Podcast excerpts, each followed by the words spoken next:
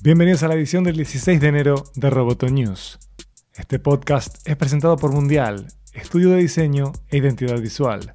Mi nombre es Miguel Ángel Dobrich y hoy ocupo la silla de Natalia Ralde, pero tranquilos, Natalia vuelve en unos días. Vamos con las noticias.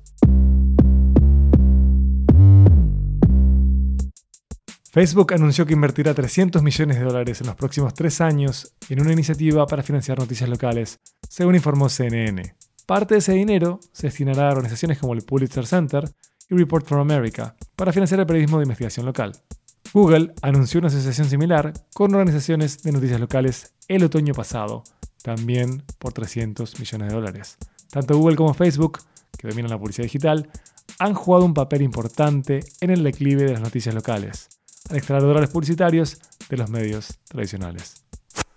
Seguimos con Google. Google News Initiative se asoció con Automatic y WordPress e invirtió 1.2 millones de dólares para crear Newspack, un sistema de publicación rápido, seguro y de bajo costo, adaptado a las necesidades de las pequeñas salas de redacción. Este proyecto también es financiado por el Instituto Lenfest de Periodismo, la Fundación Jones y James L. Knight y Civil Media, que aportan colectivamente otro millón de dólares. Según se puede leer en el blog de Google, los periodistas deben escribir historias y cubrir sus comunidades sin preocuparse por diseñar sitios web, configurar CMS o construir sistemas de comercio. Su plataforma de publicación debería resolver estos problemas para ellos. Se trata de ayudar a las pequeñas editores a tener éxito al incorporar las mejores prácticas en el producto y eliminar las distracciones que pueden desviar recursos escasos. Newspack comenzará a desarrollarse en las próximas semanas y estará disponible para los editores de todo el mundo más adelante en 2019. El fundador y CEO de Huawei, Ren Zhengfei, habló con varios medios de comunicación internacionales el martes.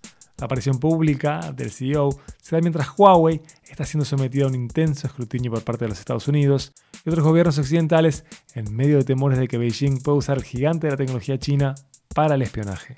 El señor Ren rechazó la idea de que el gobierno chino pudiera utilizar el equipo de Huawei, un equipo ampliamente utilizado en redes de telecomunicación y centros de datos, para espiar a otros países apoya al Partido Comunista de China, pero jamás haré nada para dañar a ninguna otra nación, dijo Ren, según el Wall Street Journal. La decisión de hablar con los medios del CEO de Huawei se produce después de que su hija, la directora de finanzas de Huawei, Meng Wanzhou, fuera arrestada en Canadá el 1 de diciembre a pedido de las autoridades de los Estados Unidos.